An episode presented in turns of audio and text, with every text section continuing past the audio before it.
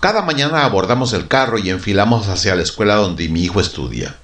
Por más esfuerzo que hacemos, siempre vamos con el tiempo preciso. Son aproximadamente 10 kilómetros la distancia a cubrir, pero como sucede, también hay otros conductores luchando por llegar a tiempo a su destino y aparte de ello, muchas señales de tránsito que nos hacen parar para permitirle el paso a otros desesperados que se esfuerzan por no llegar tarde también a su punto de destino.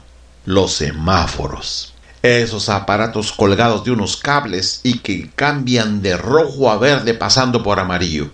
Esos aparatos que suelen darnos alivio, pero también angustia. ¿Cómo sería la vida sin esos tiranos que con sus luces dictan si podemos seguir o debemos parar? Mi hijo y yo hacemos hurras cuando al acercarnos cambia de rojo a verde permitiéndonos el paso. Todo lo contrario, cuando vamos deprisa y a distancia vemos el amarillo avisarnos que viene el rojo. Y si eso se repite en cada esquina, ¡qué horror! Por alguna razón los semáforos me traen a memoria un verso de la Biblia que dice, considerando a los demás como superiores a uno mismo. Filipenses 2.3. Siempre considerando el verso 2 y el verso 4 de ese pasaje. Yo quiero llegar a la escuela a tiempo. Yo soy puntual. O yo me creo puntual. Y además yo quiero que me consideren puntual todo se concentra en mí y nada más que en mí. Si no existieran semáforos, yo manejaría agresivamente intentando llegar a mi destino sin importar la urgencia de otros, porque al fin y al cabo, como el dicho dice, sálvese el que pueda.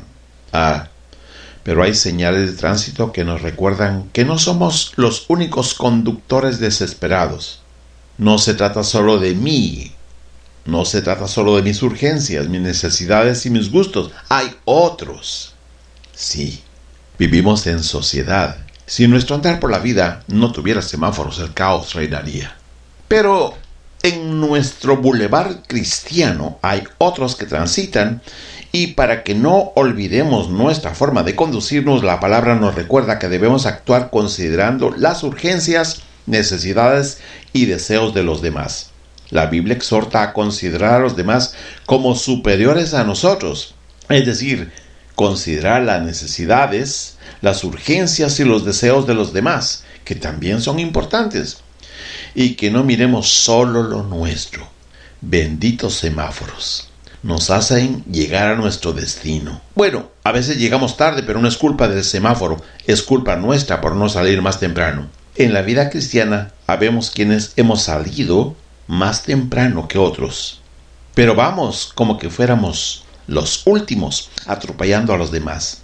Dice Romanos 12.3 que no debemos presumir el ser superiores que otros hermanos. Debemos considerarlos a ellos primero. Esos versos son las señales de tránsito del manual del conductor en el sendero del cristianismo. Si no existieran esos versos, podríamos crear un caos en nuestro hogar, en nuestra iglesia y en nuestra comunidad. Benditos semáforos.